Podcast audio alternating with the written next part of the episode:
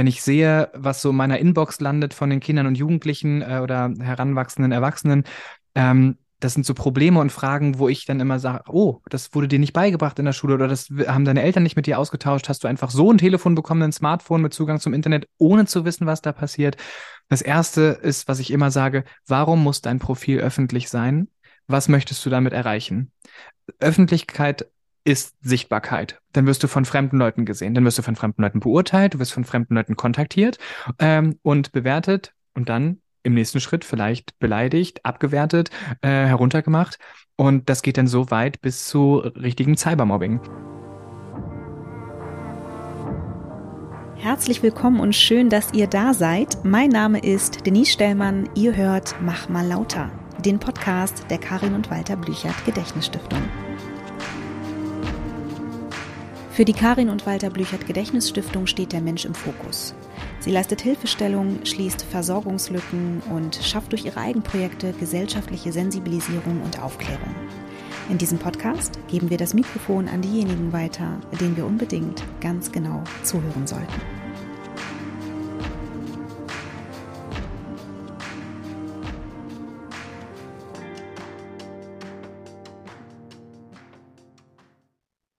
Einen wunderschönen guten Tag und herzlich willkommen zu einer neuen Podcast-Folge, liebe Menschen. Ich hoffe, es geht euch allen gut. Sehr schön, dass ihr wieder mit dabei seid. Ich äh, spreche heute mit dem lieben Tommy und das total Schöne daran ist, der sitzt neben mir und wir machen es nicht ähm, äh, virtuell quasi, sondern wirklich zusammen auf dem Sofa. Lieber Tommy, ich freue mich, dass du da bist. Wie geht's dir? Ich freue mich auch, dass ich da sein kann und es ist so schön, hier mit dir gemeinsam zu sitzen. Es macht immer ein viel schöneres Gefühl, wenn man sich sehen kann und wenn man sich dann so austauschen kann. Ich freue mich sehr, dass du mich eingeladen hast. Wir teilen uns hier ein Mikro, das heißt, wir ähm, schieben das hier manchmal nach links und nach rechts, aber es läuft alles tipptopp. Ich freue mich auch, dass wir das zusammen machen und ähm, dass du auch äh, ja den Wunsch geäußert hast, dass wir das so machen. Ähm, das ist wirklich viel, viel schöner. Und nach Corona äh, sollte man das vielleicht auch bald mal wieder ein bisschen ähm, einführen dass wir uns alle wieder häufiger sehen. Tommy, wir beide haben eine richtig schöne Folge heute vor. Wir äh, sprechen über äh, ein kunterbuntes Portfolio heute. Ich habe äh, ein bisschen was vorbereitet für den heutigen oder für die heutige Folge. Wir werden, ich werde dir ein paar Fragen stellen, ich werde dir ein paar Worte, ein kleines Spielchen reingeben. Bin schon richtig gespannt, was da rauskommt. Wir sprechen über deine Arbeit und auch ein bisschen über äh, das Yuki Dog aus dem letzten Jahr. Da warst du ja auch dabei und hast ein Social Media Workshop gegeben. Äh, bevor wir so richtig einsteigen, würde ich vorschlagen, erzählst du mal ein bisschen was von dir, wer du so bist und was du so machst. Und dann würde ich sagen, starten wir. Das liebe ich ja immer, über mich selber zu reden. man weiß immer nie, was man dann direkt sagen soll. Ja, ich bin äh, Tommy, bin 32 Jahre alt und lebe mittlerweile in der Nähe von Hamburg und arbeite schon seit fünf Jahren in Hamburg in einer Produktionsfirma, wo wir ziemlich viele YouTube-Videos produzieren. Und das ist mein großes Hobby, dass ich auf YouTube präsent bin. Und da mache ich Aufklärungsvideos rund um das Thema Sexualität. Denn ich bin selbst schwul und ich hatte damals niemanden, der Videos für mich gemacht hat. Und deswegen dachte ich, mache ich das einfach mal für andere. Und so bin ich tatsächlich irgendwie auf YouTube gelandet. Und das macht mir nach wie vor wahnsinnig viel Spaß. Und ich hatte ja schon gesagt, dass du äh, im letzten Jahr, ja, im letzten Jahr, das war das erste Yuki Dog, dass du da auch ähm, vor Ort warst mit deiner Kollegin. Äh, und dort habt ihr auch einen Workshop gegeben. Erzähl doch mal so ein bisschen, wie war dein Eindruck auf diesem, auf dieser Veranstaltung? Wir haben es ja, wie gesagt, zum ersten Mal gemacht. Ich habe es wirklich, ich habe es sehr geliebt. Ähm, es war eine sehr, sehr schön große Fläche gewesen. Ich fand toll, auch das Wetter war großartig. Wie hast du das so wahrgenommen? Wie war der Kontakt zu den Kindern und wie hat dir die Veranstaltung gefallen? Ich fand, wenn ich es jetzt als großen Spielplatz bezeichne, ähm, ich glaube, das, ist viel Wahrheit dran. Tatsächlich habe ich mich wahnsinnig wohl gefühlt. Die Stimmung war großartig. Es war wie so ein Festival. Es gab so viele verschiedene Stände, so viele verschiedene Aktionen. Und da haben wir ja auch mit unserem Social Media Workshop stattgefunden, die liebe Jenny und ich. Und ähm, die Neugier war natürlich da. Wie macht man TikTok? Was ist TikTok? Und erklärt uns mehr darüber. Und da habe ich gemerkt, ah, okay, das ist auf jeden Fall etwas, was ich noch mehr ausbauen kann, weil wir waren sehr YouTube-lastig. Aber gestehen wir es uns ein, die Jugend äh, ist nicht immer auf YouTube, sondern es gibt natürlich super viele andere Social Media Apps, die da besucht werden. Und dafür wollen wir irgendwie aufklären und auch ein Verständnis dafür schaffen, was darf man da, was sollte man nicht tun und vor allem, wie wehrt man sich gegen Hass im Netz und ähm, versuchen da so ein bisschen zu unterstützen. Und es kam bei den Kindern auf jeden Fall sehr, sehr gut an. Äh, da würde ich gerne tatsächlich vielleicht auch einhaken wollen. Ähm, was würdest du den Kids denn sagen? Äh, wie geht man, und weil ich finde es einen extrem wichtigen Punkt, ich weiß nicht, ob du es mitbekommen hast, aber wahrscheinlich hast du es mitbekommen, äh, was hier passiert ist, auch vor kurzem, äh, was unter Schülern und Schülerinnen passiert. Äh, der Fall Luise beispielsweise, ja. Ähm, ich habe das Gefühl, dass das Internet und die Möglichkeiten in diese Richtung ähm, ja zumindest dafür sorgen, dass es noch mehr Plattformen gibt, auf denen Gewalt sozusagen sichtbar gemacht wird. Was sagst du den jungen Leuten? Wie, wie, gehen, wie, wie, geht, gehen, wie sollen die umgehen mit, ähm, mit dieser Form der Gewalt und dem Ausgeliefertsein, mit der Wertung und Bewertung? Was ist da das, was du denn so mitgibst den jungen Leuten? Wie viel Zeit hast du mitgebracht? Ich habe super viel Zeit mitgebracht. Das ist tatsächlich äh, ein riesengroßes Thema und es sind ja viele, viele Unterpunkte. Zuerst muss man mal verstehen, dass äh, gerade Eltern äh, kaum wissen, was die Kinder und Jugendlichen so im Netz treiben, weil man tauscht sich darüber ja auch nicht wirklich aus. Es ist ein Kennenlernen, Ausprobieren, äh, ein Erforschen und das teilt man ja super selten auch dann irgendwie mit den Eltern, vor allem gerade wenn es irgendwie mit Sexualität zu tun hat oder generell sehr intim irgendwie ist. Und die Schule sagt oftmals, ja, sowas ist Elternsache und die Eltern müssen sich darum kümmern. Es gibt sehr viele Schulen, die super guten Medien- und pädagogischen Unterricht machen, aber das ist noch viel, viel, viel zu wenig. Wenn ich sehe, was so in meiner Inbox landet von den Kindern und Jugendlichen äh, oder heranwachsenden Erwachsenen, ähm, das sind so Probleme und Fragen, wo ich dann immer sage, oh, das wurde dir nicht beigebracht in der Schule oder das haben deine Eltern nicht mit dir ausgetauscht. Hast du einfach so ein Telefon bekommen, ein Smartphone mit Zugang zum Internet, ohne zu wissen, was da passiert? Das erste ist, was ich immer sage, warum muss dein Profil öffentlich sein? Was möchtest du damit erreichen? Öffentlichkeit ist Sichtbarkeit. Dann wirst du von fremden Leuten gesehen, dann wirst du von fremden Leuten beurteilt, du wirst von fremden Leuten kontaktiert ähm, und bewertet und dann im nächsten Schritt vielleicht beleidigt, abgewertet, äh, heruntergemacht. Und das geht dann so weit bis zu richtigen Cybermobbing. Und da muss man erstmal gucken, was kann ich alles einstellen? Wie funktionieren diese Plattformen an sich? Und so gehe ich dann immer einzeln ran, weil jedes Problem ist so individuell. Und das Wichtigste ist, sobald irgendetwas passiert, wo man sich unwohl fühlt, etwas komisch findet, man muss sich jemandem anvertrauen. Das müssen nicht die Eltern sein, das kann ähm, die beste Freundin sein, das kann die Tante sein, die Nachbarin, VertrauenslehrerInnen, das kann es gibt Webseiten, wo man sich hinwenden kann. Auf meiner eigenen Website habe ich so ganz viele Hilfsangebote zusammengesammelt, wo man sich hinwenden kann.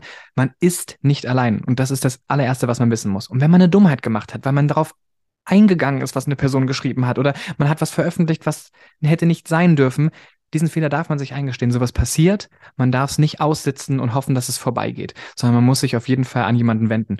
Und wenn es die beste Freundin ist, umso besser, dann kann man sich wirklich auf Augenhöhe alles sagen, was irgendwie passiert ist. Aber Hilfe suchen ist wirklich der allererste und wichtigste Punkt. Du bist nicht verkehrt, wenn du Dinge tust, von denen du vielleicht denkst, oh Gott, das ist irgendwie schambehaftet.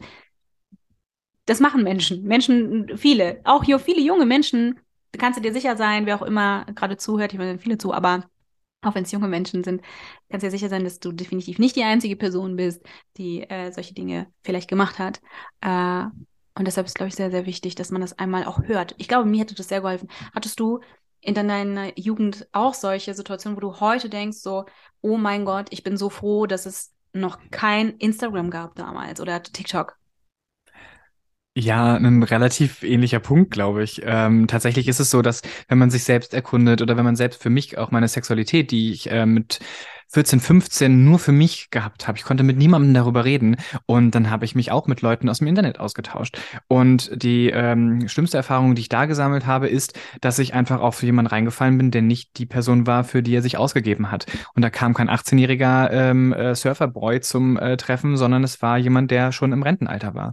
Und da sind so Sachen, oh, hätte man sich früher mit Medien auseinandergesetzt, dann hätte man da die Möglichkeit gehabt, dass, äh, die Möglichkeit gehabt, sich mehr damit zu beschäftigen oder das wirklich zu lernen, dann wäre mir das auf gar keinen Fall passiert. Es wäre mir auf jeden Fall anders gegangen. Und aus dieser Erfahrung habe ich gelehrt, gelernt. Und ich arbeite ähm, mit vielen äh, Vereinen zusammen, unter anderem auch mit äh, Innocent in Danger, die sich äh, explizit ähm, mit äh, für, also gegen ähm, ähm, sexuellen Übergriffen ähm, bei Kindern und Jugendlichen einsetzen. Mit äh, Julia von Weiler, oder? Genau, ja. genau, genau, mit ähm, Julia von Weiler, ähm, die witzigerweise ähm, mir euch ans Herz gelegt hat. Also wir sind tatsächlich so schon im Gespräch gewesen. Und da war es auch so, dass wir uns sehr viel über dieses Thema ausgetauscht haben und sie hat gesagt, es gibt nichts, was sie noch nicht gesehen hat. Es ist immer schön, wenn Leute sich die Hilfe suchen und es wird ganz ganz menschlich besprochen und es wird dafür sensibilisiert, dass da kein, es ist ein Fehler passiert, aber dass es nicht deine Schuld ist, dass du da reingeraten bist. Und bei Eltern ist es oftmals der Fall, dass sie dann gleich, warum konntest du nur, warum hast du nur? Nee, das ist der ganz falsche Weg. Wir finden jetzt einen Weg, wie wir das wieder rückgängig machen können oder wie wir am bestmöglichsten mit so einer Situation umgehen. Und das ist das Wichtige. Verständnis zeigen und der Person das Gefühl geben, dass sie nicht alleine ist. Und dann ist schon der erste Schritt getan. Hast du das Gefühl oder stellst du dir manchmal die Frage, wie es sein kann, dass äh, in dieser Zeit, in der ähm, ja allgemein bekannt sein sollte, dass wir nun auch die sozialen Medien haben und dass da eben viel passieren kann und so weiter. Fragst du dich manchmal, wie es sein kann, dass die Verantwortlichen sozusagen die Eltern oder die die ähm, die erwach erwachsenen Personen, äh, wo, wo, die Kinder sich aufhalten und wo die Kinder leben, dass die nicht so richtig in die Verantwortung äh, nicht nur nicht genommen werden, sondern im ersten Schritt auch nicht von selbst drauf kommen, dass sie eine gewisse Verantwortung haben in diese Richtung. Was denkst du, woran also zum einen stellst du dir diese Fragen und zum anderen, was denkst du, warum ist das so? Ist das so ein bisschen sowas wie, ich kenne mich damit nicht aus, also weiß ich auch gar nicht so richtig, wie ich darauf achten soll? Oder warum beschäftigen Eltern oder erwachsene zuständige Personen sich nicht ausreichend äh, mit diesen Plattformen und entsprechend dann mit dem Schutz der Kinder? Wichtig ist, dass man das von beiden Seiten so ein bisschen versucht zu beleuchten. Bei den Eltern ähm, oder generell Erziehungsberechtigten ist es oftmals einmal das technische Unverständnis. Jeden Tag kommt eine neue App raus. Wie willst du als Elternteil da den, A, die Übersicht behalten, dich in alles einlesen? Das heißt, du kannst nur so Grundverständnis irgendwie an die Kinder weitergeben. Da ist es dann oftmals so, okay, wenn meine Eltern das sagen, muss ich mich ja nicht dran halten, weil die haben ja keinen TikTok, Instagram, Facebook, was auch immer, die verstehen das nicht. Deswegen, ich kenne mich da besser aus, denkt vielleicht das ein oder andere Kind. Und das ist dann sehr schwer, den Eltern das aufzuerlegen. Klar, ziehst einen Stecker, hab kein Smartphone und dann kann dir nichts passieren. Aber dann wirst du vielleicht in der Schule gemobbt, weil du bist die einzige Person ohne Smartphone. Du kannst dich nicht vernetzen, du bist sozial hinterher, weil du dich nicht verabreden kannst. Das ist ein riesen Rattenschwanz, der sich dadurch ergibt. Äh, deswegen fällt es den Eltern so schwer. Du kannst ja auch nicht jeden Tag sagen, ich möchte bitte heute in dein Handy gucken, ich möchte bitte heute in dein Handy gucken. Dann finden die Kinder und Jugendlichen einen Weg, das zu umgehen, indem sie die Sachen dann immer rechtzeitig löschen, was auch immer. Das äh, schafft äh, Missvertrauen. Und so eine Vertrauensbasis und Vertrauensvorschuss zu geben, ist auf jeden Fall wichtig. Auch die Option zu haben, sei dir gewiss darüber, was du machst ich kann immer reingucken, wenn ich wollen würde. Und einfach dieser im Austausch zu sein. Was kann alles passieren? Beispiele erzählen, sodass die Kinder und Jugendlichen davon von lernen können. Aber wie gesagt, wenn die Eltern was sagen, dann muss ich ja nicht drauf hören. Die wissen ja eh immer alles besser. Sehr schwierig. Bei den Schulen ganz anderer Punkt. Jedes Mal, wenn ich mit Schulen im Gespräch bin, der Hauptsatz, den ich höre, ist, dafür haben wir kein Geld. Oder sowas in den Lehrplan mit aufzunehmen, ja, das dauert ja voll lang und dann muss man ja alle Seiten beleuchten und was, wo fängt man dann da an, wo hört man dann da auf? Und dann trauen sich super viele gar nicht an dieses Thema ran. Und dann sitzt du dann da und denkst dir, ja, cool, dann machen wir lieber gar nichts oder was? Die meisten Schulen, die sich jetzt ähm, in den Medien so wahnsinnig, also mit Medientechnik so richtig gut aufstellen und modern aufstellen, die händigen teilweise den Kindern und Jugendlichen ein Tablet aus ohne zu schulen, wie man so ein Tablet benutzt oder was das eigentlich für ein mächtiges Gerät ist, dass man dann einen Zugang zum Internet hat. Und wenn dann nur eine Person in der Klasse ist, die sich technik technikmäßig ein bisschen äh, auskennt, kann man Sperren umgehen. Dann kann man Webseiten besuchen, die man eigentlich nicht besuchen sollte. Das sind alles viele Punkte, wo sich dann ähm, Lehrkörper überhaupt nicht rantrauen, weil es so ein Riesenthema ist. Und ich finde, das ist nicht Bundeslandsache, ich finde, das ist Ländersache. Also das, das, das ganze Land Deutschland da in die äh, Verpflichtung gehen muss, da schnellstmöglich etwas voranzutreiben und Gelder zur Verfügung zu stellen. Weil wenn man sagt, das soll jedes Bundesland selbst entscheiden, dann sind wir jetzt genau da, wo wir jetzt sind. Es wird vor sich hergeschoben und es passiert einfach nichts oder es passiert einfach viel zu spät. Wie stehst du ähm, zu dem Satz, das muss man schon in der Schule lernen? Also kennst ich, mir fällt das immer häufiger auf und ich habe es auch sehr oft gesagt und dann habe ich irgendwann gedacht, hä, so einfach ist es aber auch nicht, ne? Also man kann ja nicht alles an die Schule abgeben. Also ich höre das auch oft von Eltern, ja, wieso, das müssen die in der Schule machen, aber wieso? Das ist ja irgendwie schon auch, das ist ja hausgemacht im besten Fall und im besten Sinne ähm, gemeint. Wie, wie, wie findest du das, wenn, wenn, wenn das so ein, so ein allumfassendes Argument ist? Das, das muss man schon in der Schule lernen, das muss die Schule machen. Das ist ein Abschieben der, der Verantwortlichkeiten. Das ist ja ganz das ist Bequemlichkeit. Es ist wirklich eins zu eins Bequemlichkeit, weil mit diesem Thema möchte ich mich gar nicht auseinandersetzen. Wann soll ich das noch machen? Ich habe doch meinen äh, Fußball, ich habe doch meinen Töpferkurs, ich habe doch mein Grillen, ich habe doch ein Pferd. Wie soll ich denn auch noch zusätzlich mich jetzt mit Medien beschäftigen? Das müssen schon die Schulen machen. Und dann sitzt du genau da, weil es einfach zu viel ist, zu groß, dieses Thema. Und ich biete so Workshops für Kinder und Jugendliche an, äh, auch an Schulen, um dafür ein bisschen aufzuklären, aus meiner Sicht als Person, die im öffentlichen Leben steht, die sich ja als Influencer betitelt. Ähm, das ist meine Herangehensweise, diese Lücke zu überbrücken, wenn Eltern das nicht können, wenn Schulen sich das nicht, weiß nicht, sich organisatorisch so nicht aufstellen können, dann gehe ich halt dahin und versuche diese Lücke irgendwie zu, zu schließen. Und dann kann ich aus meiner eigenen persönlichen Erfahrung berichten und dann hören die Kinder und Jugendlichen eher darauf, als wenn das der Lehrer macht oder als wenn das dann irgendwie die Eltern machen. Aber es ist so wahnsinnig schwer, das irgendwie massentauglich zu machen. So viele Eltern sagen, boah, ist richtig gut, dass du das machst. Kannst du das mal für Eltern anbieten? Ey, wenn ich Zeit hätte, würde ich das definitiv auch für Eltern anbieten wollen, aber da fehlt mir einfach noch die, die Umsetzungsmöglichkeit, da heranzutreten und alles. Ich stecke gerade mitten in der Vereinsgründung, dass ich auch mich auf Fördergelder bewerben kann, weil es als Privatperson bislang alles gelaufen ist, weil mir das so eine Herzensangelegenheit war, das zu machen. Und jetzt gründen wir gerade, damit wir mehr Möglichkeiten haben. Und wer weiß, vielleicht gibt es das später auch für Eltern. ich habe kurz die Hand gehoben. Finde ich gut. ähm, der Grund, warum du das, also Kinder und Jugendliche oder mit Kindern und Jugendlichen oder für Kinder und Jugendliche zu arbeiten, das ist ja meistens, gibt es Gründe, warum, warum man sich entscheidet, da ähm, in diese Richtung für, ich meine, es gibt für alles im besten Fall Gründe, aber ich finde bei Kids, ähm, wenn man, wenn man so Aktivismus betreibt oder ähnlich, äh, ähnliches für Kids, hat das meistens einen Grund. Ähm, gibt es einen Grund, dass du dich so ein bisschen verschreibst oder dem verschrieben fühlst? Das ist richtiges Deutsch keine Ahnung. Auf jeden Fall, du weißt schon, was ich meine. ähm, und möchtest du dazu was sagen? Auf jeden Fall möchte ich dazu was sagen, weil es hat sehr viele gute Gründe. Und das schließt so ein bisschen an zu dem, was du gerade gefragt hast. Ähm, warum sagen die Eltern, das muss die Schule machen? Die Schule sagt, das müssen die Eltern machen. Ein großer Verantwortungsbereich, den ich auch sehe, sind die Menschen in den Medien.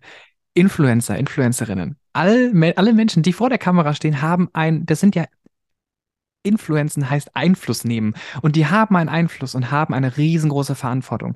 Und das wissen die meisten Leute nicht. Und bei mir war das so, auf YouTube ist das ein Ding, dass man, wenn man die 100.000 Abonnenten erreicht hat, dass man dann ein Special macht. Und die meisten machen einen Song oder bringen Merch raus oder denken sich irgendwas anderes Lustiges aus. Und ich wollte was mit Mehrwert schaffen. Ich wollte meine Community kennenlernen, das war mir wichtig. Und dann habe ich gedacht, lass uns doch mal alle zelten gehen ja, ist blöd, dann sage ich öffentlich, wo ich bin, dann kommen da Leute hin, andere stürmen das, dann muss man das als Veranstaltung anmelden, oh Gott, wo fängt das an, wo hört es auf? Und dann habe ich mir gedacht, mache ich ein Social Media Camp für Kinder und Jugendliche mit queerem Background, wo wir uns ein Wochenende treffen, wo man sich anmelden kann und wo man dann an einen Ort kommt, wo man dann halt darüber lernt. Und das hat mir so viel Spaß gemacht und es hat so viele Früchte getragen, dass ich gedacht habe, das ist genau das, was ich gerade möchte. Das ist genau das, was die Welt braucht. Und können sich bitte andere InfluencerInnen davon eine Scheibe, eine große Scheibe abschneiden und sich mal überlegen, mit wem kooperiere ich? Erster Punkt. Zweiter Punkt, was kann ich Positives mit meiner Reichweite erreichen, außer dass ich jede Woche darauf achte, dass mein Video XY Klicks, Klicks hat und mega gut ankommt, ähm, sondern dass man wirklich sagt, man schaut ein bisschen dahinter und kann ja auch solche Workshops machen an Schulen, das wäre ja mega gut. Das wird nicht gut bezahlt, auf gar keinen Fall. Das ist ein Ehrenamt. Das wird mit einer Ehrenamtpauschale bezahlt, wenn überhaupt mit einer Aufwandsentschädigung. Aber das ist natürlich das, davon kannst du natürlich deine Medien nicht bezahlen. Ehrenamt wird groß beklatscht, sehr schlecht bezahlt. Und das wollen dann die meisten InfluencerInnen nicht, wenn ich das so aus Erfahrung mal sagen darf. Ich habe mit sehr vielen Leuten Kontakt gehabt, auch die ich damit einbeziehen wollte. Und nee, also eine Antwort, die ich oft gehört habe, war, lohnt sich nicht. Das ist ein Punkt. Ich muss kurz ausatmen. Also, ich sag mal so, ähm, es gibt, es gibt so ein paar Influencer, ähm, die dir ja nun mal begegnen auf Instagram. Mhm. Äh, die, das ist ja nun mal so, ne? Also die kriegst du mit, dem eine große, große Reichweite, ähm, machen viele Gewinnspiele und dann explodiert die Reichweite in Teilen und soll ja auch alles, ist doch alles gut und schicki, wenn das. Ich sage immer, solange es niemandem weh tut, mach doch, ne? So, aber es tut halt jemandem weh. Gewinnspiele tun total weh. Du musst voll aufpassen. Das ist halt ja Suchtpotenzial. Das ist eine riesengroße Verantwortung. Klar, du kriegst sofort eine Reichweite, aber Leute kommen in eine Spielsucht oder wollen mehr und oder veröffentlichen ihre Daten und alles. Das ist ein Riesenthema, das du da ansprichst. Ja, und soll ich dir sagen, was mich, es gibt, es gibt eine Influencerin, bei der fällt mir das besonders auf, aber eigentlich ist sie nur eine von ganz, ganz vielen. Und ich finde, es ist eine Maschinerie, die immer ähnlich ist. Also erstens sagen die alle immer, man darf dazu nicht keine Meinung haben und nichts Politisches auch sagen und denke mir, wieso, du bist so ein freier Mensch? Verstehe ich nicht. Ähm, naja, gut, aber also als, als würde, wer legt den Maulkorb um? So, weißt du? Aber dann ist da so eine Influencerin mit 1,1 Millionen Followern. 24, 25 Jahre alt und nimmt ihre Zielgruppe, die im Durchschnitt vielleicht 17, 15 ist, mit zu Frau Dr. XY und lässt sich alles Mögliche unterspritzen. Es tut mir leid. Dafür habe ich mit Verlaub 0,0 Prozent Verständnis. Und dann krieg ich die Krise, wenn ich mir überlege, ey, pass mal auf, mach doch, was du willst. Du bist selber, selber verschwunden in diesem Spiel. Du, du bist selber so voller Unsicherheiten schon, was verständlich ist bei dieser ganzen Instagram-Geschichte. Mach es, wenn du, wenn du, wenn du dann noch, ne, wenn das für dich so nicht anders geht. Aber warum muss ich das alles filmen? Ähm, und tu so, als hätte ich keine Verantwortung mit 1,1 Millionen Followern und die gucken diese ganzen jungen Menschen zu und keiner glaubt mehr. Das kann mir doch, sorry, aber wir können doch nicht, das regt mich so auf, ne? Wir können doch nicht so tun, als, als hätten wir hier nicht ein Problem, haben wir. Ähm, du musst nicht dir deine Lippen bis zum absoluten, äh, bis zum Get-No aufspritzen, damit du schön bist. Du darfst sein, wie du bist. Kann mal irgendjemand kurz mal wieder darüber sprechen die ist Anfang, Mitte 20. Was, was erzählen wir denn Menschen? Weißt du, was ich meine? Und das regt mich so auf. Wenn ich mir dann überlege, dass solche Leute sagen, ja, ich darf mich zu gar nichts äußern. Ach so, aber das geht. Also, aber deine 14-jährigen Follower kannst du mit zu Frau Dr. XY nehmen und zeigen, wie du dir alles Mögliche aufspritzt und das verkaufen unter, das ist nur äh, dafür da, um, also, ja, also, um die Schönheit zu unterstreichen. Bullshit. Du nimmst dir alles weg damit. Ähm, und du erzählst damit, du bist nicht okay, wie du bist, okay? Und das, das macht mich so wütend, weil ich mir denke, okay, du, du, ich verstehe es auch nicht. Ich verstehe auch, Tommy. Du bist richtig in Rage, Das ne? macht mich so wütend, ne? Weil die, die machen gar nichts auf diesem Kanal. Die posten Bilder. Punkt. Ja. Ja, aber da die posten nur Bilder. Verstehst du das? ja, aber die muss man ja auch vorbereiten, die müssen ja auch bearbeitet werden. Du musst dir auch einen catchy Titel ausdenken. Das darfst du natürlich alles nicht. Nein, ich weiß genau, was du meinst. Das erkenne ich auch an, ja. so, weißt du, weißt, ich sag nochmal, wenn das niemandem wehtut, mach doch. Mir doch egal. Aber, aber es tut halt jemandem weh. Und das ist, was ich nicht verstehe. So, wie geht das? Also ich meine, weißt du was? Ich kann echt okay, ich kann wirklich okay damit sein, dass jemand ähm, mit ein paar Bilder posten irgendwie sich dumm und dämlich verdient kann ich neidlos anerkennen. Aber ich kann nicht neidlos anerkennen, dass da irgendwie, keine Ahnung, 14-jährige Kinder ähm, denken, sie müssten ihr nächstes Taschengeld ausgeben, äh, um erstmal schon mal anzusparen, um sich das nächste Mal die Nase-Labialfalte zu unterspritzen, weil die ist nicht richtig, dass sie da ist, wo sie ist. Ich weiß nicht mal, was das ist. Ich bin im Content gar nicht so drin. Ah, okay, du zeigst auf deine Nase, auf deine Nasenseite. Ähm, tatsächlich ist es aber auch genau das gleiche, wie du vorhin schon gesagt hast. Äh, ist das nicht dann, müssen das die Eltern dann den Kindern nicht beibringen oder lernen die das nicht in der Schule? Und die Verantwortlichkeiten werden immer nur von A nach B ähm, ähm, geschoben. Die Person vor der Kamera mit der Schönheitsoperation, die könnte ja dann sowas sagen wie, den Eingriff habe ich für mich gemacht und ich habe das nur gezeigt, einfach weil ich mein persönliches Leben zeige. Und ähm, wer das konsumiert, das müssen natürlich andere Leute regulieren. Meine Zielgruppe ist nicht, dass ich da die 13-Jährigen mit ähm, infiltriere filtrieren möchte. Das ist ein falsches Wort. Ähm, ich kann es nicht aussprechen. Nevermind. Ich glaube, es war ganz, schön richtig. Okay, okay, gut. Ähm, dann ist es tatsächlich so, dass, dass äh, die dann sagen, nö, ich mache das ja für ähm, die Leute, die sich für das Thema interessieren, die nach dem Thema äh, suchen und alt genug sind, das umsetzen zu können. Ich weiß genau, was du meinst. Das ist eine total falsche Botschaft. Und ich finde, man sollte immer, egal was man macht, auch mit einem aufklärenden äh, Aspekt rangehen oder wirklich hinweisen, warum, wie, was, wenn man so dolle Psychosen hat, dass man das Gefühl hat, man muss was an sich ändern, dann soll man das vielleicht auch mitkommunizieren, wo, wie das zustande gekommen ist und äh, auf jeden Fall die Risiken definitiv darstellen und sich Experten und Expertinnen an die Seite holen, die darüber aufklären können, anstatt einfach nur, wie du es gerade gesagt hast, ähm, die Kamera nur mitzunehmen und das dann einfach so ungefiltert äh, hochzuladen. Und weil du gesagt hast, ja, wir können ja gar nichts mehr sagen, wer legt den Leuten den Maulkorb an? Die selbst, weil natürlich kannst du nicht mehr alles sagen. Sagst du alles, hast du natürlich auch Gegenwind. Und wenn du Gegenwind hast, brechen auch vielleicht bei dem einen oder anderen die Follower ein oder die Klicks. Und dann kannst du am Ende des äh, Monats nicht mehr mit deinem Privatjet nach Sylt fliegen, whatever. Das ist halt genau das Thema, was bei so vielen Leuten so wichtig ist, dass sie irgendwann äh, in der Irrelevanz verschwinden oder dass die Follower sinken und du willst mehr, das muss größer werden. Weil überleg dir mal, was macht so eine Person in zehn Jahren, wenn, was hat sie da erreicht? Was kann sie dann machen? Ist es dann Moderation, was du dann versuchst zu übernehmen? Du musst ja irgendwie relevant bleiben. Und das versuchst du halt, indem du halt dich nicht politisch äußerst oder immer nur ein bisschen Mainstream mitschwimmst oder extrem polarisierst. Es gibt nichts Persönliches. Und meine Videos zum Beispiel sind super persönlich. Ich rede über mich, ich bin nicht perfekt, das weiß ich. Die eine Hälfte der Videos sind wirklich sarkastische Videos, die als äh, Parodie äh, und, und, und Humor und Comedy ähm, ähm, gekennzeichnet sind und die anderen sind Aufklärungsvideos, weil ich mich als Person da verwirkliche. Und ich verfolge nie Klicks. Da kriegen alle Leute, mit denen ich zusammenarbeite, immer ein Rappel. Ja, aber Tommy, du kannst, aber das zieht doch gar nicht das Thema. Und ich so, ich weiß, aber mir ist das Thema wichtig. Ich möchte darüber sprechen und mir ist das egal, weil das ist für mich ein Hobby. Und bei denen ist es schon lange kein Hobby mehr. Das ist eine Lebenseinstellung und das ist, Chris, kriegst du auch nicht raus. Das muss von den Leuten selbst kommen. Mhm. Ja, sehe ich auch. Also ich meine, ich weiß, habe von gar nichts eine Ahnung, äh, was dieses Game angeht, aber es klingt sehr richtig, was du gesagt hast.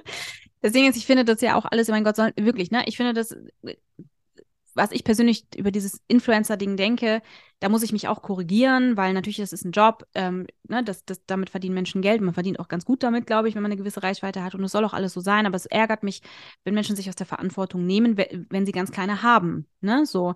Und ähm, gleichzeitig tut es mir auch ein bisschen leid, weil ich schon das Gefühl habe, die sind ja selber gefangen in diesem Game. Und seien wir ehrlich, da haben wir vorhin schon drüber gesprochen.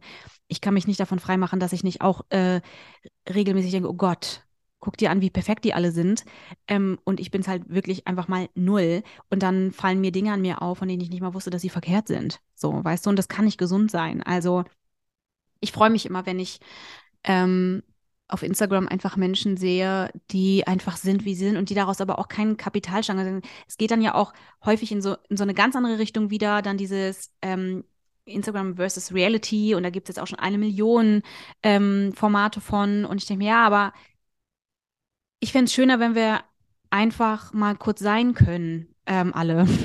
so. Und ähm, ich denke manchmal schon darüber nach, dass ich finde, ich gucke das mit Sorge an, dass ähm, meine kleine Schwester irgendwie mit neun, äh, wenn ich sehe, was die, die da, also die hat ein großes Talent für Performing. Und ähm, aber ich mache mir schon Sorgen, wenn ich dann sehe, oh, das hat sie von TikTok, äh, das hat sie irgendwo gesehen, das hat sie auf dem Schulhof gesehen oder so. Ähm, weiß ich nicht, ob ich das so gut finde, ja. Und natürlich in dem Alter bist du noch, du denkst da nicht wahnsinnig viel drüber nach und das ist auch gut so. Aber irgendwann kommt der Punkt, wo du ein Bewusstsein dafür bekommst und denkst, oh verdammt, ähm, noch mache ich mir einen Spaß draus, jetzt bin ich irgendwie aber nicht mehr neun und jetzt bin ich 13 und jetzt habe ich irgendwie das Gefühl, ich muss das hier ernst, äh, dann wird das ein Problem irgendwie, ne? Etwas, was, was gerade noch nicht im Bewusstsein angekommen ist, wird plötzlich zu einem Problem. Da kann man auch direkt gleich den Bogen spannen äh, zu den ähm, InfluencerInnen, die ihre Kinder auf äh, den Social Media Plattformen zeigen. Ich sehe, du schüttelst dich gerade. Das ist nämlich genau das nächste, das nächste Problem. Es, äh, es spielt ja gleich in die gleiche, äh, in die gleiche Sparte mit rein. Wenn du das Kind fragst, möchtest du das machen? Natürlich sagt das Kind ja, weil dann kriege ich Sachen zugeschickt, Leute schreiben nette Sachen über mich und äh, wir werden erfolgreicher, wir können uns dann Urlaube leisten. Und genau so werden die Kinder darauf gedrillt, dass das wichtig ist. Und es gibt diese zwei Seiten. Auf der einen Seite bist du kinderlos äh, und willst keine Verantwortung haben mit dem Content, den du da generierst. Ganz ehrlich, dann mach's nicht. Und auf der anderen Seite bist du entweder selbst neun und siehst es auf dem Schulhof oder bei TikTok und probierst dich aus und merkst, oh, da komme ich ja an mit, oh, mir schreiben ja Leute, jemand beneidet meine Reichweite und bauen sich das dann so auf. Oder du hast die Leute, die dann halt ähm, durch die äh, Eltern mit in, in, in die Öffentlichkeit gezogen werden. Und das finde ich ganz falsch. Alles davon. Ja, und das, kennst du das, wenn man, kennst du das, also ich meine, das ist natürlich, ein, also ich äh, weiß nicht, wie es dir geht, aber das ist schon so ein Thema, was mich auch so, wo ich Puls bekomme und wo ich schon merke, da habe ich irgendwie das Gefühl, so ein Gefühl von, so, so, so, so ein Wunsch um bitte, bitte, liebe Leute, da muss sich was verändern. Und wenn ich an, ich kann mich ich ausflippen, ich darf nicht ausflippen, muss mich beruhigen, Amen. Ähm, das macht mich wirklich wütend. Da kriege ich richtig so einen Knoten im Hals, diese, diese Thematik mit Kindern im Netz, ja. Ich, weißt du, was ich nicht mehr hören kann? wenn Leute sagen, ja, aber mein Kind kann, kann auch auf dem Spielplatz fotografiert werden. Diggi, pass mal auf. So, jetzt mal ganz kurz für die Allgemeinheit, ja. Also, Punkt eins. Es gibt Dinge, die gehören zum Leben und das Leben ist riskant. Es gibt Risiko. Das, es gibt ein Risiko im Leben. Das ist so. Das ist, das müssen wir einkalkulieren. Sonst können wir nicht leben. Natürlich gibt es ein Risiko. Und es gibt ein Risiko, wenn ich mit meinem Kind auf den Spielplatz gehe, dass es fotografiert wird. Dann bist du aber dabei und kannst alles dafür tun, dass das Kind nicht irgendwie komisch fotografiert oder dass du die Person ausfindig machst, sie das Foto macht und dann einschreiten. Das ist doch genau das, wie es im Internet auch funktionieren muss. Das ist deine Verantwortung. Die ganzen, du hast Instagram gesagt, Instagram, TikTok, die sind ab 13. Wie viele Leute erwischt man dann doch immer, die dann jünger sind, ähm, ja, weil die Eltern das erlaubt haben? Nee, es ist, gehört verboten. Genau, das sehe ich auch so. Und vor allem, selbst wenn man das dann nicht äh, äh mitbekommt, ist das ein Risiko, was dazugehört, wenn du am Leben bist, weil umgekehrt würde es bedeuten, du kannst mit deinem Kind nicht mehr auf den Spielplatz gehen. Und das ist natürlich für das Kind, wenn es nicht mehr raus darf, etwas Schlechtes. Aber, liebe Menschen, wenn ich ein Foto meines Kindes auf Instagram poste, wo ist es ein Pro wo hat es auch nur im entferntesten etwas Schlechtes für das Kind, wenn ich das nicht tue? Für das Kind hat es nur Vorteile, wenn du das nicht tust. Der einzige Grund, warum du dich entscheidest, das zu tun, ist, weil du es willst. Und es geht um dich und keine einzige Sekunde um das Kind. Und da ist der Unterschied. Einer der vielen, vielen Unterschiede. Ja, ähm, das wäre so ein bisschen so, finde ich, als würdest du irgendwie sagen, ja, wieso? Also ich muss meinem Kind kein Fahrradhelm aufsetzen, weil es kann ja auch beim draußen auf der Straße laufen, äh, stolpern und hinfallen. Ja, genau. Und deswegen setze ich jetzt meinem Kind beim Fahrradfahren keinen Helm mehr auf. Was ist das denn? Also, das verstehe ich nicht. Das ist mir zu wenig. Ich finde das, also ich, ich finde, Kinder gehören nicht ins Netz. Ich finde, Kinder haben da nicht zu suchen. Ähm, ich finde, wenn du das tun möchtest, äh, dann achte dann, ne? Ich finde auch nicht, dass es, also, wenn du das möchtest, weil du ein schönes Bild hast, was du auch gerne zeigen möchtest, finde ich schon, dass du das darfst, so, aber guck doch einfach, dass das Kind mit dir so, also entweder, dass das Kind nicht rauszukommen schneiden ist irgendwie, dass du das Bild sozusagen verwenden könntest anders, wenn es jemand klaut. Ähm, anonymisiere, weil das Kind hat doch ein Persönlichkeitsrecht übrigens. Ähm, Ganz nebenbei gesagt. Guck doch bitte, dass das Kind nicht, äh, nicht, erkennen, nicht zu erkennen ist. Äh, und dann mach das. Das ist doch okay. So, dann poste Bilder mit deiner Familie und deinen Kindern, aber achte einfach ein bisschen drauf. Und ähm, vielleicht kann man es auch muss man es auch nicht ständig machen und, und so weiter. Also ich verstehe einfach irgendwie diese Diskussion nicht. Ne? Das ist für mich, gibt es da keine Diskussion. Ich finde das verkehrt. Ich habe auch Leute im Umfeld, die das machen.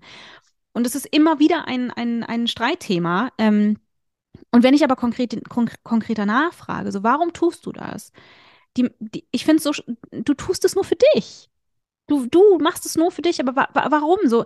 Stell dir mal vor, Tommy, es gäbe von uns beiden im Internet etliche Bilder von uns in allen möglichen Lebenssituationen. Entschuldigung, ich fände das, ich fände das, ich, ich fände es so kacke. Ich fände es so, so kacke, wenn es von mir Bilder gibt, wenn man mein Kinderzimmer gesehen hätte, meine neu, mein neuestes Sommerkleid, mein Urlaub irgendwie, weiß ich nicht, auf den Malediven. Nicht, dass ich da jemals war, aber ne? Ähm, alles, meine Kuscheltiere, äh, wie, wie meine Füße aussehen, wie groß ich war, äh, wann ich das erste Mal auf Toilette gegangen bin, ähm, wann ich meine ersten Schritte gemacht habe, wann ich mit 40 Fieber im Bett lag, wann ich geimpft wurde. Sag mal, habt ihr Lack gesoffen oder was? Also, das verstehe ich nicht.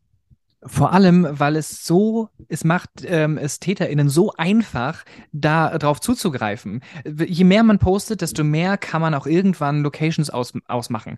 Der Schulweg der Kinder, das ist einfach, ein, das soll ein sicherer Ort sein. Und wenn das schon in Frage steht, weil man das irgendwo irgendwie erkennen oder erahnen kann, dann ist schon alles verloren. Und deswegen habe ich auch, wie ich eingangs die Frage gestellt habe, warum muss dein Profil öffentlich sein? Ja, weil du gesehen werden möchtest, weil du damit was erreichen möchtest. Das kannst du erst entscheiden, wenn du 18 bist und wirklich verstehst, was eine Reichweite bedeutet und was öffentlich sein bedeutet. Die haben mal ein Experiment gemacht. Ähm, die haben von einer Schülerin Bilder von, ich weiß nicht, ob es Facebook oder Instagram war, ausgedruckt und in ihrer Schule ans schwarze Brett gehangen. Was da los war, solche Bilder gehören da nicht hin. Die Eltern haben sich aufgeregt, das Kind hat sich aufgeregt. Wieso? Es ist doch nur die Schule. Das ist der Ort, wo du bist, wo du regelmäßig bist. Im Internet hast du es allen zur Verfügung gestellt. Warum darf es nicht am schwarzen Brett hängen? Poste niemals irgendetwas, was falsch verwendet werden kann oder was du nicht auch in der Schule ans schwarze Brett hängen würdest, weil es ein Info ist oder weil es ein besonderes Talent ist oder was auch immer äh, und sprich das mit äh, Erwachsenen ab, weil das gehört sich einfach nicht einfach zu machen, ohne sich der Konsequenzen bewusst zu sein. Ich möchte auch nochmal darauf hinweisen, dass es natürlich ähm, auch Unterschiede gibt und äh, dass nicht jeder jetzt irgendwie, keine Ahnung, links und rechts eine verdient hat, irgendwie, ne, dass man schon auch irgendwie so ein bisschen schauen muss. Aber ähm, ich finde dieses Thema sehr emotional, weil ich einfach mich immer wieder so, äh, was denkst du, warum zum Beispiel sehr, sehr erfolgreiche Influencer, die wissen, dass die Kinderbilder ähm, ja missbraucht wurden, die das wissen, sich trotzdem nicht dagegen entscheiden. Also das heißt ja im Umkehrschluss, ich weiß, dass Bilder meiner Kinder, und seien wir ehrlich, liebe Leute, es kostet mich zweieinhalb Minuten, um euch auf Instagram Seiten zu zeigen mit pädosexuellem Inhalt, Seiten zu zeigen, die ausschließlich existieren, damit äh, Straftäter, weil das sind für mich Straftäter, so, ähm, dort ihr, ihr Werk äh, zu vollziehen.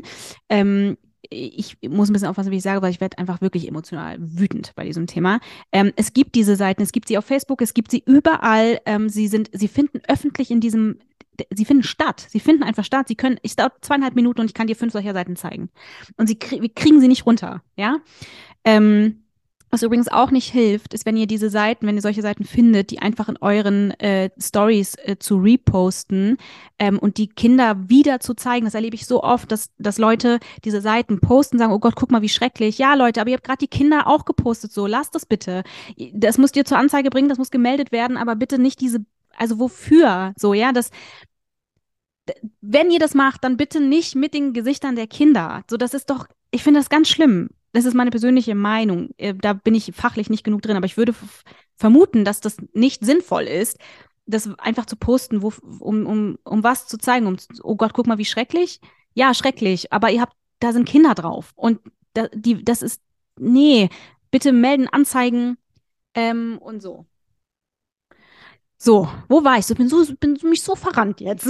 Ja, das ist ein Thema, wir könnten stundenlang darüber reden, weil es tatsächlich genau, so meine, ist. meine Frage war, was denkst du, wieso machen die das trotzdem? Also warum, wenn die das wissen, warum entscheiden sie sich nicht dagegen?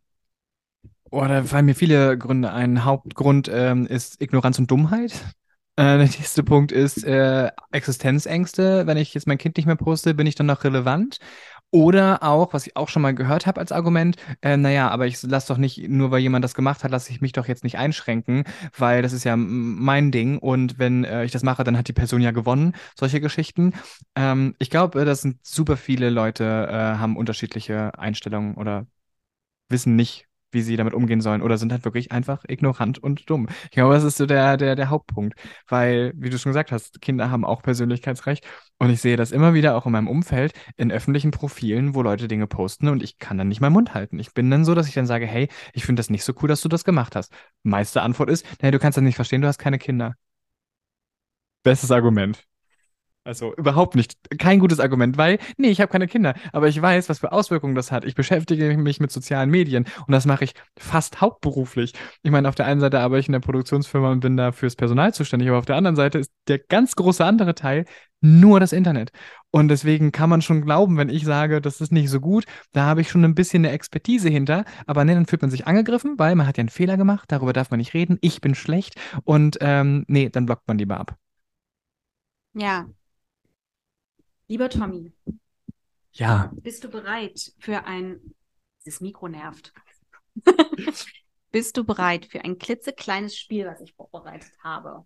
Solange ich nicht tanzen muss, bin ich für alles bereit. Und singen kann ich auch nicht. Ich werde dir ein paar Worte reingeben. Und du, ähm, wenn du das möchtest und damit einverstanden bist, antwortest einfach so die ersten, also das, also die ersten, äh, den ersten Impuls, den du dazu hast, was dir dazu einfällt, was du dazu sagen möchtest. Aber kurz und knapp. Okay, also ähm, reicht ein Wort oder ist ein Satz oder okay. Also du kannst ein Wort sagen, du kannst einen Satz sagen, was womit du glücklich bist. Okay, gut. Ja, ich bin bereit. Okay. Das erste Wort ist Kids. Yuki Dogs. weil wir vorhin drüber geredet haben und ich unbedingt, also ich hoffe, das findet äh, regelmäßig statt, weil ich bin wirklich ein großer Fan davon. Punkt. Hüpfburgen, oh Gott. Liebe Grüße an äh, alle Kollegen und Kolleginnen äh, und alle, die beim Yuki Dog dabei waren im letzten Jahr. Alright. Sorgen. Nudeln. Soll ich dir sagen, warum? Es gibt immer, es gibt drei Dinge im Leben, die man sich zu viel macht. Reis, Nudeln und Sorgen. Ist so. das finde ich gut, das merke ich mir. Das wäre auch ein Tattoo. Jedes gutes, witziges Tattoo. okay. Ostern. Urlaub. Also tatsächlich aber auch nur, weil ich jetzt über Ostern äh, weg bin. Ich flüchte immer vor äh, solchen Feiertagen. Ich bin kein Ostermensch und auch kein Weihnachtsmensch. Äh, Leute, die das gerne feiern möchten, aus äh, religiösen Gründen, total gerne, finde ich cool. Ein wichtiger Feiertag. Ich selbst bin da nicht mit dabei. Mhm. Ähm, Klima. Hilfe es, es muss so viel getan werden. Wir haben ja im äh, Rahmen der äh, InfluencerInnen schon drüber gesprochen, mit wem kooperiert man, fliegt man mit seinem Pri Privatjet von A nach B. Wir müssen so viel fürs Klima tun und da sind so viele Leute, die da in die Verantwortung genommen gehören. Ähm, ja, äh, traurig mit anzusehen, dass so viele Leute ignorant sind und denen das egal ist. Canceln. Cancel Culture. Das, was äh, bei Leuten immer passiert, wenn sie einen Fehler begangen haben, dass dann groß dazu aufgerufen wird, diese, Le diese Personen zu canceln. Äh, diese Cancel Culture ist insofern gefährlich, dass man oftmals nicht mal auf irgendwelche Beweise wartet, sondern einfach mitmischt in einem äh, Thema, bei dem man gar nichts zu suchen hat, weil sich zwei Leute getrennt haben. Dann spielt man sich gegeneinander auf und das Schlimme daran ist, man kann Leuten A, total das Leben kaputt machen damit und auf der anderen Seite macht man es nur für sich selbst. Hauptsache was gesagt und Hauptsache, ich habe mich dazu auch positioniert, weil man muss ja dazu was sagen. Damit ist aber niemandem geholfen. Aber es macht das eigene Gemüt, macht es irgendwie besser, weil ich habe ja auch was getan. Fällt dir da spontan ein, äh, eine oder ein Fall ein, wenn du an Cancel Culture denkst? Ähm, etwas, also mir, ich habe sofort etwas im Kopf, sofort, äh, was noch nicht so lange her ist, wo äh, ich richtig zerrissen war ähm, und wo ich mit großen Bauchschmerzen drauf geguckt habe, wenn du an Cancel, Cancel Culture, fällt dir irgendwas direkt ein, wo du denkst, ja, da, das kommt mir sofort in den Kopf? Eine sehr enge Freundin von mir hat ähm, darüber berichtet, über einen äh, Fall, der in ihrem Freundeskreis stattgefunden hat, weil Dating-Sendungen äh, im Fernsehen und solche Geschichten. Und da gab es ein großes Thema und deswegen wurde das auch so nah an mich herangetreten.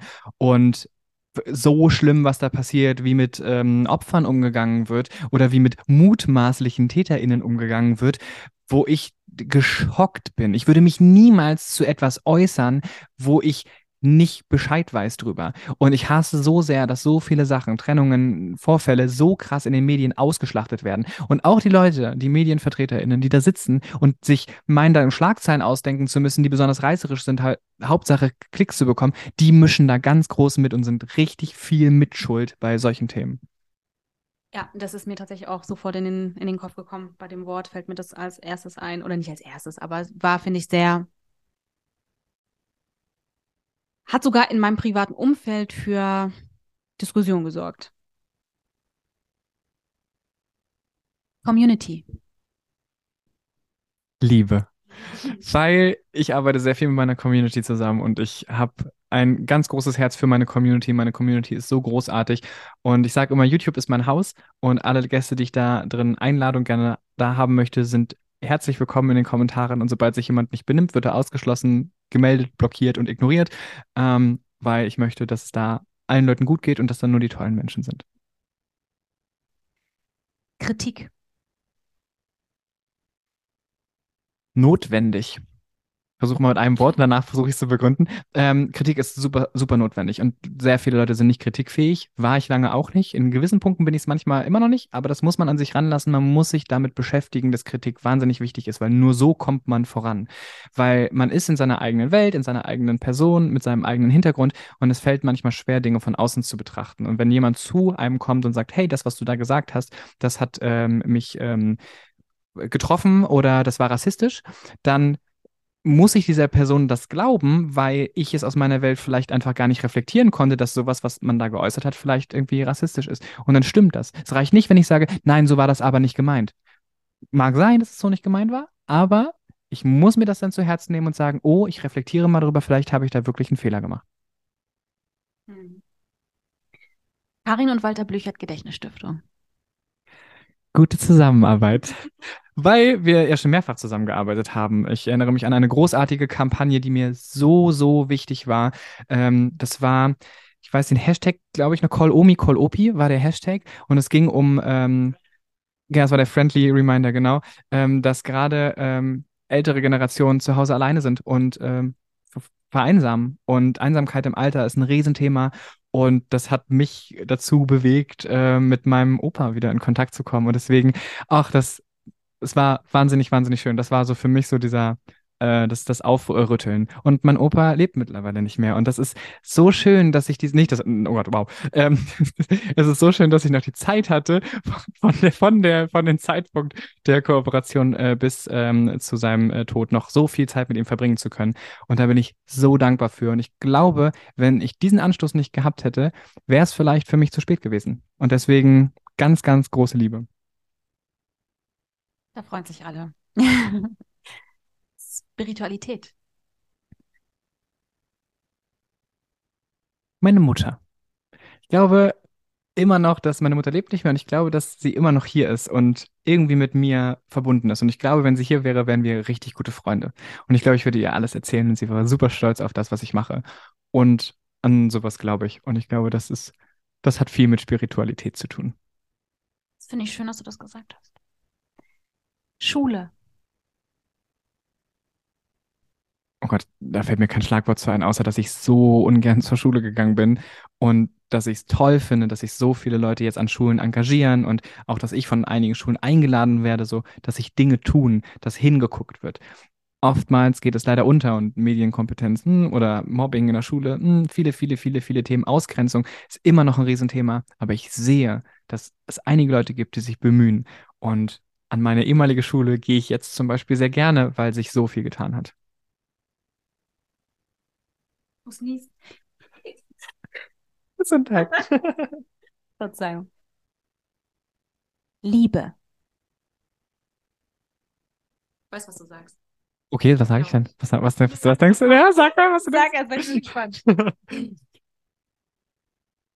boah, ich, boah, ich kann es gar nicht, ich kann es gar nicht in Worte fassen. Ähm, habe ich zu viel? Ich habe viel zu viel Liebe zu geben äh, für alle Menschen, die in meinem nahen Umfeld sind und sei es mein Mann, meine beste Freundin, mein Freund, meine Familie, alle Leute, die so um mich rum sind. Ja, ganz viel Liebe. Ich habe gedacht, dass du, dass du bestimmt was über deinen Mann sagen wirst. Immer. Okay, letztes Wort. Leidenschaft. Liebe. Ich finde, egal ob es jetzt in einer, in einer Beziehung ist oder in einem Angestelltenverhältnis oder bei einem Hobby, Leidenschaft gibt es für mich nicht ohne Liebe. Wenn man mit wirklich dabei ist mit dem Herzen, dann gehört das für mich zusammen. Das war Runde 1, Tommy. Ich liebe das, weil man so schöne Sachen über jemanden erfährt, weißt du? Also es ist so ein, so ein, so ein ich finde, es ist so ein Speed-Dating irgendwie. Man erfährt einfach. Ja, das stimmt, das stimmt. Ich finde das auch wahnsinnig cool. Ich mache das super gerne, wenn ich ähm, mit Leuten ins Gespräch gehe, mache ich vorher immer so ein kleines, so ein kleines Check-in und stelle dann immer so eine Kreativfrage oder sag auch so, was fällt jetzt zuerst zu dem und dem Wort ein? Weil man lernt wirklich sehr viel über ähm, die anderen. Es ist so schade, dass nur ich die ganzen Sachen beantwortet habe, aber ich weiß, dass äh, wir uns auf jeden Fall wiedersehen und weil ich auf jeden Fall äh, auch von dir da Antworten einverlange, mir eigene Wörter ausdenke. Du hast gleich zwei Fragen, die du mir stellen darfst. Ähm, aber nur zwei. Alright, ich habe ein paar Fragen. Äh, Fragen, die ich liebe. Ich bin sehr gespannt. Hast du Lust? Okay. Was für eine Rolle hast du in deinem Freundeskreis? Wow, da habe ich noch nie drüber nachgedacht. Ich dachte erst, was für eine Rolle möchtest du in einem großen Film spielen? Hätte ich, auf jeden Fall, hätte ich sehr viele Ideen. Ähm, ich glaube, ich bin oftmals im Freundeskreis ähm, der Leim, der Kit, äh, der Kommunikator. Wenn es irgendwie Probleme gibt, versuche ich immer zu kommunizieren, die Leute zusammenzuführen und für Leute da zu sein. Und weiß auch immer, wann ich einen Schritt zurücktreten muss und die Runde genießen lassen muss und einfach dann eher außenstehend bin. Aber ich bin immer so derjenige, der da für Harmonie sorgt. Ich glaube, ich bin ein sehr, sehr harmoniebedürftiger Mensch. Ich auch. Und gleichzeitig bin ich so krawallig manchmal. Verstehe das nicht. Doch, ich verstehe das, aber es ist wirklich okay. Jetzt kommt eine Frage, die ich wirklich richtig, richtig, richtig liebe. Steigert sich das jetzt? Ich weiß es nicht. Ich, also sie stehen in keinem Zusammenhang. Aber ich, diese Frage liebe ich doll. Bist du bereit? Möchtest du das noch mit mir spielen? Okay. Wenn du dich selbst für 30 Sekunden anrufen könntest, zu jedem Zeitpunkt in der Vergangenheit oder der Zukunft, wann würdest du anrufen und was würdest du sagen? Oh, wow. Das ist eine richtig gute Frage. Beantwortest du sie danach auch? Okay. Ähm, definitiv mein elfjähriges Ich. Ich will nicht wissen, was in Zukunft passiert. Ich will nicht wissen, wann ich sterbe, was auch immer. Ich möchte mit mir in der Vergangenheit sprechen und mir selbst Mut zu sprechen und mir selbst das Gefühl geben, mit dir ist nichts falsch, es ist in Ordnung, wie du bist. Es gibt genug Leute, die fühlen genauso wie du und lass dich nicht von den Sachen, die jetzt in Zukunft auf dich einprasseln, unterkriegen. Ähm, mit elf äh, habe ich erfahren, dass meine Mutter nicht meine Mutter ist und all solche, solche ganz krassen, einschneidenden Erlebnisse, die da über mich eingebrochen sind. Und ich habe mich einfach in die Welt von Harry Potter geflüchtet, weil ich da Halt gefunden habe. Und das hätte ich besser durchgestanden, wenn ich Zuspruch gehabt hätte. Und den hatte ich von niemandem. Und ich glaube, da würde ich anrufen. Mein elfjähriges Ich hatte auf jeden Fall kein Telefon, das heißt, ich hätte auf Festnetz anrufen müssen, dann würden meine Eltern rangehen, oh, mit dem möchte ich nicht sprechen. Also, aber ja, definitiv würde ich mit dem sprechen wollen. okay, ich, dann beantworte ich dir die Frage jetzt einmal. Ähm, ich hatte keine Zeit vorhin drüber nachzudenken, deswegen gucke ich mal so. Aber du magst die Frage doch so gerne. Hast du noch nie drüber nachgedacht? Wow. Nee, habe ich noch nie drüber nachgedacht. Tatsächlich. Aber ich liebe die Frage. Ähm, ich glaube, ich würde mich in irgendeinem Alter zwischen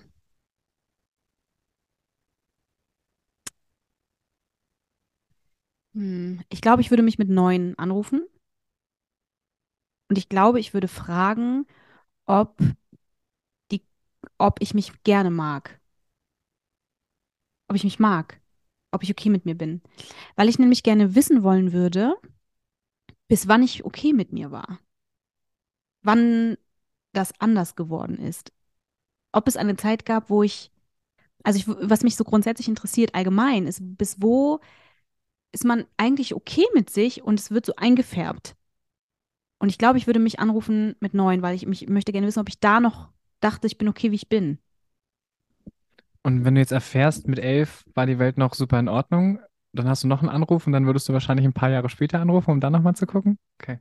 Wow, das ist eine mega gute Frage, die werde ich dir auf jeden Fall klauen, weil ohne Mist, man lernt die Leute wirklich dann kennen. Ich habe noch nie darüber nachgedacht, aber das stimmt total, du hast so recht. Man lernt Leute kennen und vor allem, es macht auch so viel mit einem selbst. Und es zeigt auch ein bisschen, wie der andere so drauf ist, der einem gegenüber sitzt, weil man so denkt, wer ruft jetzt in der Zukunft an und wer beschäftigt sich mit der Vergangenheit und hat da vielleicht noch irgendein Business. Bereit für die nächste Frage? Hast du Lust? Was ist eine Sache, mit der du dich gerne richtig gut auskennen würdest? Mit Musik. Ich versuche es gerade aktuell auf Instagram mit dem Musiktipp-Montag, wo ich jeden Montag eine bestimmte Person aus irgendeiner Musikrichtung mir raussuche, die ich dann poste, weil ich mich mehr damit beschäftigen möchte. Ich bin super unmusikalisch. Ähm, wenn ich sage, ich kann nicht im Takt klatschen, ist das nicht übertrieben. Ich muss immer andere Leute angucken, die auch klatschen, damit ich mitklatschen kann. Ich habe kein Gespür dafür, kein Verhältnis dafür. Es wurde nie gefördert. Ich habe in der Grundschule mal geflötet. Das war's. Ähm, und damit würde ich mich gerne besser auskennen. Aber nicht so sehr, dass ich es jetzt in Angriff nehmen würde. Da sind mir andere Themen einfach wichtiger. Kannst du tanzen?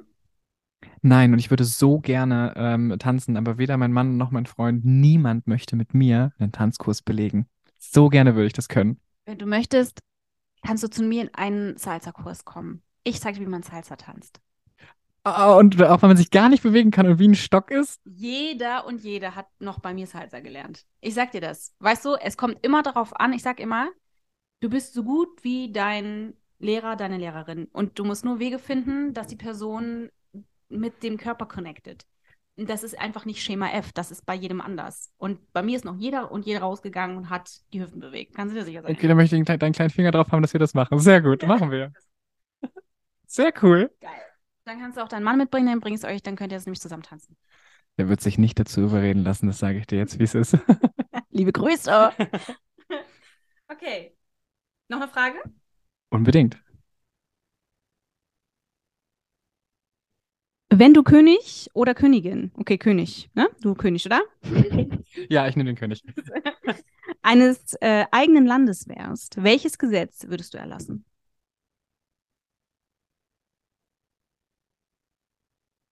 Nur eins? Oh, mir fallen so viele Sachen ein, aber wow. Ähm, Es hat auf jeden Fall was mit Gleichberechtigung, Gleichstellung und Antidiskriminierung, Vielfalt, Integration zu tun, weil da passiert viel zu wenig immer noch. Und es dauert so lange, bis sich Sachen in Gang setzen. Und ich glaube, dass, weil das mein Thema ist und weil mir das so wichtig ist, würde sich irgendein Gesetz darum, darum stricken. Und generell finde ich es doof, König zu sein, weil ich will nicht der Bestimmer sein. Ich will, dass schon alles demokratisch ist, aber solche Gesetze würde ich auf jeden Fall erlassen. Magst du die Royals?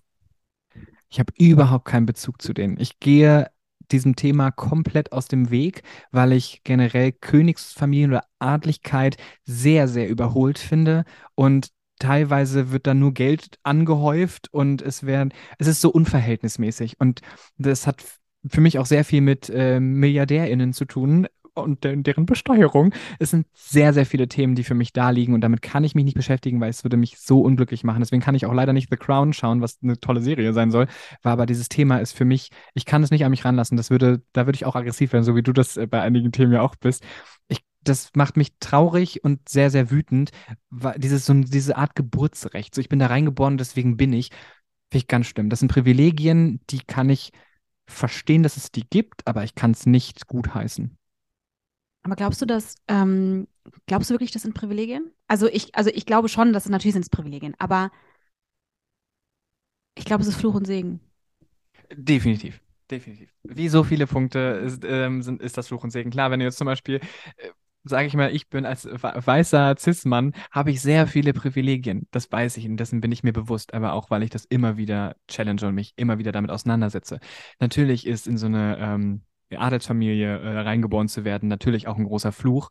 Ähm, aber ich habe das Gefühl, dass der Segen in der heutigen Zeit viel größer ist, weil letztendlich, mal klar, du hast super viele Regeln zu befolgen und alles, aber dir mangelt es eigentlich an nichts, was so essentiell ist, wie es eigentlich den meisten Leuten an Sachen mangelt. Geld, Dach über dem Kopf, ähm, Bildung, so viele Sachen, die du, über die du dir keine Gedanken machen müsstest. Du musst dir über Sachen Gedanken machen, die sehr viel mehr privilegierter sind, finde ich. Klar, gut, Privatsphäre, das ist ein Riesenpunkt, wo ich sage, da hat jeder ein Recht drauf und das geht damit irgendwie total verloren. Aber alle anderen Sachen sind für mich so, es wirkt so belanglos für die Sachen, wo, für die ich mich zum Beispiel einsetze oder die ich so wertschätze, die bei denen einfach so dazugehören und dabei sind. Das wäre ein richtig interessantes Thema so für eine ganz eigene Podcast-Folge, finde ich, weil ich sehe es ganz anders. Echt? Ja, ich glaube, das ist natürlich sind es also faktisch Privilegien, viel, ne, Geld, all das, das sind Privilegien und da könnte man kotzen so.